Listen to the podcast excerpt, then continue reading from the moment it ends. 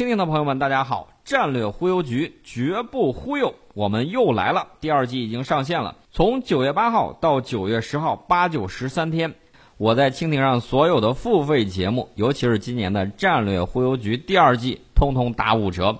如果您错过之前的节目，现在您千万不要再错过了。更多的精彩内容在战略忽悠局第二季等待着您。又到周一的时候了，我们要给大家总结一下上周的情况，尤其是上周末啊，大家看到我们国家可以重复使用的实验航天器已经成功着陆在轨飞行两天之后，呃，成功的返回了预定着陆场。这次实验圆满成功，标志着我国可重复使用航天器技术研究获得了重要的突破。后续呢，可以为和平利用太空提供更加便捷、廉价的往返方式。当然了，我们成功发射了可重复使用航天器，外界猜测，啊，这是不是传说中的神龙空天飞机啊？啊，外界有这个猜测啊。当年呢，我们也看到曾经有一架。这个轰炸机呢，携带的这个写着“神龙”两个字的这个空天飞机，其实呢，我们这个图出来，我估计至少在网上都有五年以上了。所以说，我们这个计划呢，一直是在做。这是我们在酒泉卫星发射中心成功发射的可重复使用航天器。呃，这个实验呢，当然了，细节没有公布，但是外界纷纷在猜测，尤其是外媒啊，猜测了特别多。哎呦，这个东西厉害了。我们知道之前只有美国有 X 三七 B 这种装备啊，俄罗斯有没有？嗯，俄罗斯还没有。那咱们呢也有了啊，这个就是说明什么问题呢？以后这个空天飞行方面，哎，大家再看网上给出的那个轨道也很有意思啊，跟这个之前美国 X 三七 B 执行那个任务的轨道还是有点像的。这个俄罗斯卫星通讯社呢，它专门有一个报道啊，推测说我们这种可重复使用航天器的三种用途。呃，报道是这么说的：说哈佛史密森天体物理学中心研究人员乔纳森麦克道威尔认为，这个中国可重复使用航天器可能是可重复使用的载人飞船，也可能是高动高度自动化的航天飞机。这个麦克道威尔说。它跟这个美国 SpaceX 公司研制的可重复使用猎鹰火箭不同，但用途呢可能和这个 SpaceX 公司的龙飞船相似，也可能是美国 X-37B 那样的无人航天飞机，或者是未来用于载人飞行的航天飞机。这是这个哈佛史密森天体物理学中心研究人员他的一个推断啊，也说了大概有这么几种可能。美国呢曾经制造过多架可以重复使用的航天飞机。呃，可以载人往返于近地轨道和地面之间，但是现在呢都已经退役。那天我看了一个东西，看的还是挺吓人的啊！什么情况呢？太空中呢暗战呢还是不少的。比如说，这个美国呢曾经抗议过苏联啊，说他用微波照射了他的这个航天飞机啊。这个消息我也是查资料的时候偶然看见的。又说我说当年冷战时期这种事儿没少玩啊。呃，这个东西还是挺吓人的。那除了这个之外，还有什么呢？还有一些，呃，比如说苏联的那个暴风雪号航天飞机，在一九八八年进行过一次无人驾驶飞行。这个 X 三七 B 呢，是美国波音公司研制的小型无人航天飞机。从二零一零年以来，它已经先后完成五次太空飞行。大家说才五次，大家要注意，它的这个技术含量比较高啊，持续时间从二百二十五天到七百八十天不等，最长的一次在轨时间是七百八十天。两年两年多的时间在天上就一直在转，你也不知道它转到哪儿去了。大家可以想象一下，假如说这个东西它如果发动突然袭击，它可是比这个它虽然没有没有弹道导弹飞行的快，但是你知道它头顶上带了个什么东西呢？它万一带一枚核弹，随时它可以号称二十分钟打遍全球啊！这是它的这个计划，它的在轨完成服务。呃，主要是服务于美国空军的实验，但是所有实验细节都严格保密。那么，SpaceX 公司研制的龙飞船呢？它这个是民用的，主要执行的就是奔赴这个国际空间站执行飞行任务，然后返回舱呢可以重复使用，跟 X-37B 完全不是一回事儿。呃，然后呢，这个俄罗斯航天政策研究所所长伊万呃莫伊谢耶夫啊，这个应该算是行业大牛，他就有一个推测，他说根据有限信息推测啊。他说：“我们可能已经将类似美军秘密航天飞机 X-37B 的飞行物送入轨道。”俄罗斯航天问题专家这个伊格尔利索夫表示，从非官方和半官方消息人士处获悉，中国研究神龙空天飞机已经有多年，不排除四号是首次发射。美国的 The Drive 呃这个网站呢说，由美国军方联合太空作战中心和北美航空航天防御司令部负责运营的太空追踪网站证实，中国测试飞船已经成功进入太空。根据这个信息报道是这么猜的，说这种新型太空飞行器可能是中国版的 X 三七 B，或者是欧航局的这个太空骑士航天飞机啊的仿制品，类似于这种啊，你看见没有？人家玩春秋笔法就是这个样子，临走了也不忘恶心你一把，用文字其实暗示的意思是什么？说你山寨这个人家欧洲欧航局的太空骑士，他不好意思说自己，他只是说是他的这个仿制品。啊，这是这个美国的这个说法，美国的这个春秋笔法的这个水平啊，大家还是要学习学习的，很长知识的，不然的话你很容易就被他骗了。那现在美国媒体的这个信用啊一落千丈，主要原因有这么几点啊。前两天我们也看到了美国总统痛骂美国一家媒体，哎，这个里头就有意思了。那家美国媒体呢，他说这个美国总统辱骂了美国阵亡将士，哎。这里头有两个问题啊。第一个问题，假如咱们先假定一个人说的是真的，假定美国总统说的是真的，那这个媒体他经常性的这种造谣，连美国总统的谣他都造，那你说他谁的谣不敢造？他对你难道比对他美国总统亲吗？不可能的。所以说，美媒的嘴信了真的是信了鬼啊，这是一点。还有一点呢，假如说美国的这个媒体他没造谣，那美国总统。这个可能就是有点问题了。你说我到底要信谁的？一个是美国媒体，一个是美国总统，这两边 我谁都不信，啊，这是一点我要给大家说清楚。呃，然后呢，我们再看一下，我昨天看那个新冠疫情造成美国死亡人数已经超过了十九万，人家跟没事人一样啊，有那个闲工夫，你多操心操心自己国内的疫情，每一条都是鲜活的生命，到底是谁资本之上？经济利益之上，还是谁以人民生命为，呃为保障为至上的这个理念，大家可以看得非常非常的清楚。所以说呢，这个制度自信我们是可以看得出来的。平时你看不出来，一旦遇到大灾大难的时候，一方有难八方支援啊，这个是牢牢的这个根植于我们内心深处的。你跟他的这个完全不一样。然后我们动员的这个人数、动员的物资等等方面，是他不可比拟的。大家可能会说，那平时救灾嘛就是这个样子。但是救灾往往考验的是什么？往往考验的是你整个国家啊，或者一个地区的动员能力。这个国防动员能力也是很关键的一点。中国古代有一本兵书叫《六韬》，《六韬》里面呢讲了一个专门有一章，他就讲讲什么呢？就是讲怎么平时寓兵于民啊。平时他说你这个。耕呃，在这儿耕地制作的这个垄头，然后呢，用的那个农具，其实呢就可以来模拟耕战啊。然后战时的情况下，可以迅速的召集人手，然后呢进行这个当时的那个春秋、春秋战国时期的这个战争。当然，刘涛这个主要是总结了春秋时期，它的这个成书年代呢，有人说是战国末期，有人说是这个汉代，因为出现了骑兵。那这个六韬的这个成书年代呢，大概就是这个样子。呃，专家呢有不同的这个说法，但是我们可以看到，我们祖先很早就发现了这么一点，就是说平时寓兵于民啊，战时就可以进行转化。那么我要给大家讲的就是，平时你看他是这个动员，但是外国分析专家人家可不傻，人家就在分析你的动员能力到底是什么样子的。呃，不要听他们媒体怎么讲，他们的这个专家智库啊，还是有一些明白人的，讲的这个东西呢，还是很看出来点门道的，所以这是我给大家说的。那么我们再看我们这个空天飞机啊，这个有很多传言说这次实验可能涉及一种新型航天飞行器，就是空天飞机。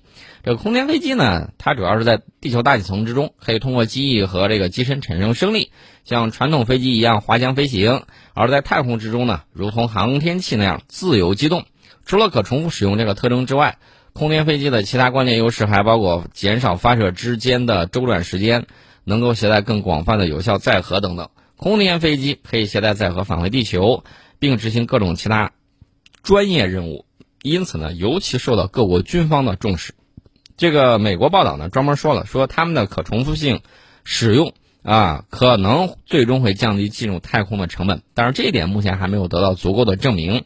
这个俄罗斯的切尔切尔科夫斯基宇航科学院通讯院士安德烈月宁表示，送入轨道的中国航天器呢，很可能被用于长期技术实验，而非军事任务。这一点呢，我要给大家讲一下啊。这一点不管他们怎么猜，我们坚定的做好我们自己的事情就行。大家看，现在无人机在进入战场，对吧？那将来无人的这种航天器。无人的航天器，你必须要有这样的手段啊！咱们不主动去招惹谁，但是别人有的时候，你最好也要有，而且要更多。那么将来外太空有人成立了这个太空军，各种瞎折腾，想要把太空军事化，你怎么跟他说，他都听不明白。这个时候呢，他指认什么呢？他指认拳头，我有 X 三七 B，我就牛。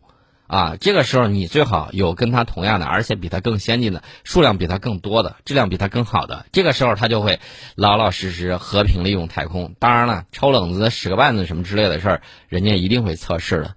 你千万不要以为没有。我给大家举个例子，当年在吉布提，我们在这儿这个搞后勤保障基地，就有外军挖人偷摸的跑来干什么呢？想溜过来，这个摸一摸你的底，嗯，大家认为他是来喝，呃，来喝可乐，然后吃开封菜的吗？显然不是。那最后的这个结果呢，也是大家喜闻乐见的。既然发现你了，那肯定是，大家都知道了，有一种无人反挖人装置啊，这个大家要注意。所以呢，这底下里面的暗流涌动还是非常多的，这一点大家也要清楚。那至于说我们的这个东西到底是做什么呢？以官方口径为准啊，咱不猜啊，咱只是告诉大家有这么一个好消息。我以往的时候老是跟大家说，每当这个呃怎么讲呢？中国古代文学史有一句话叫“国家不幸，诗家幸”啊，意思就是这个国家有难的时候，这个文学创作反而是一个突起的这个高峰啊，这是一种这个文学创作的现象。我经常给军民们给大家说的是什么呢？就是每当国际局势有紧张的时候，哎。通常我们会有一些杀手锏亮相，你看这岂不就是这个说中了？另外，我再给大家说一下，我之前我说美国的那个航空母舰如果不好好搞消杀的话，它还会出问题。昨天我看了一个消息，美国里根号航母也出问题了，美国里根号航母也出问题了。这个里头出了问题，我估计应该不是小问题啊！有罗斯福号前车之鉴，现在的舰长都不敢越级上去，赶紧去采取措施。那里根号它究竟出了什么问题？有没有人员伤亡？不清楚。但是它据说啊，已经紧急停靠到这个关岛。那你想，关岛它干嘛的？上一次罗斯福号就停靠在关岛啊，隔离、检查、检疫，然后呢进行那个治疗。这里根号也出现这样情况，不是我乌鸦嘴啊，而是我明白这个病毒传播的规律。如果你不顾这个。军官士兵的这种生命安全，强行硬上，那不好意思，这个病毒不认你这一套理论，不认什么霸权，他不管高低贵贱，不管你是富贵还是贫穷，他一视同仁。只要你不按这个医学卫生的基本规律来，不按防治病毒的规律来，不好意思，他就要传播，他就是会传播。那么我们看到，包括非洲在内有一些国家啊，他们的这个情况。怎么说呢？没有我们做得好，这个大家能理解。非洲这块比较穷，但是人家采取了有效的隔离措施，把这个数字也降下来，并不比一些发达国家差。这说明什么问题呢？这说明问题就是有一些西方发达国家，完全是这种怎么讲呢？就是自视甚高啊，自傲、自大到一定程度了就认为我行你不行。结果呢，怎么样？结果他连非洲都不如。啊，结果防疫情况就是这个样子。那这种情况呢？你说它反映在它的这个文化里面什么之类，它会什么反应呢？我给大家讲一个例子啊。这些年我们有一些这个，就有一些交换生或者就是寄宿生啊，到这个美国、到欧洲的这个家庭去啊。这个欧洲的有欧洲的这个表现呢比较有意思。欧洲的有一些这个 大爷大妈，表现就是，哎呦，这个你们从。这个穷地方来的，然后呢，这个对你比较好，但是也没有主动传教什么之类的，反正还是很有意思的。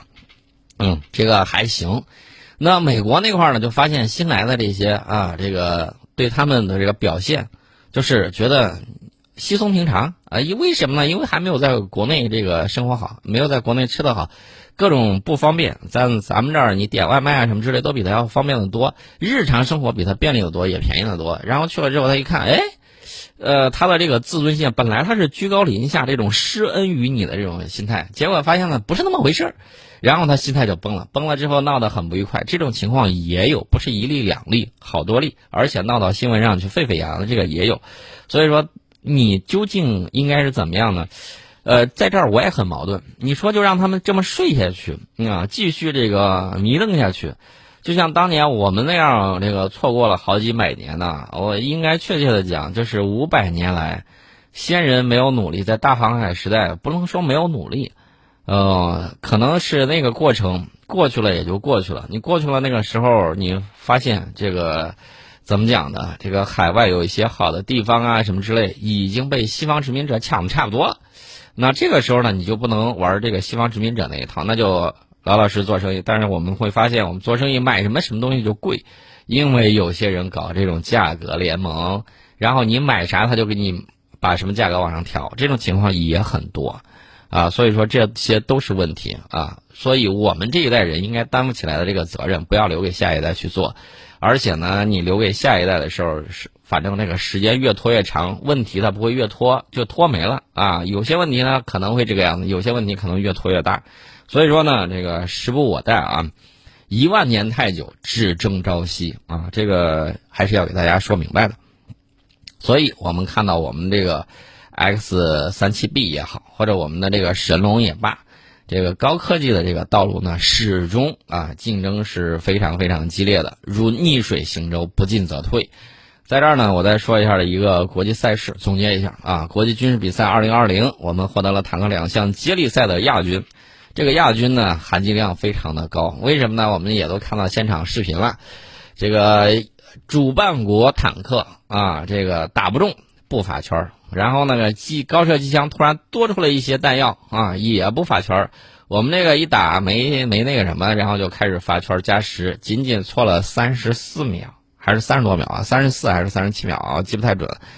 呃，然后呢，屈居亚军啊，这个大家都明白。我我这个在出征之前，我们都给大家预告过，我说这个只要有人家有裁判加成，你一定会是亚军的。果不其然啊，这个亚军含金量非常非常的高。而且呢，我可以明确的告诉大家，主办方可是全军选拔啊，全军选拔，咱们这儿只是一个啊，这个集团军内部挑上去之后，哎，一选你去比吧，就是这个样子。所以说呢，这个里面含金量是相当的高，大家千万不要以为没有实战就没有实战经验，你跟枪手交流的过程也是在一个探究经验的一个过程。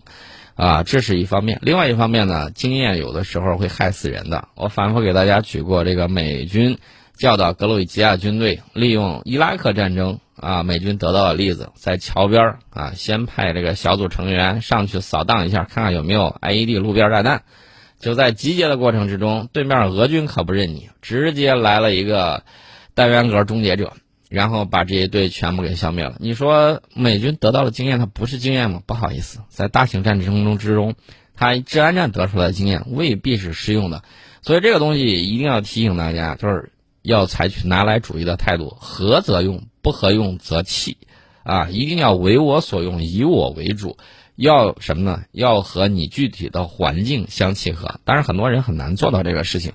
呃，刻舟求剑，大家都知道，在船上刻一道儿的那个人，他很呆板，对吧？他太用静止的观点去看问题。但是很多人往往由于信息的局限，他不识庐山真面目。为什么呢？只缘身在此山中。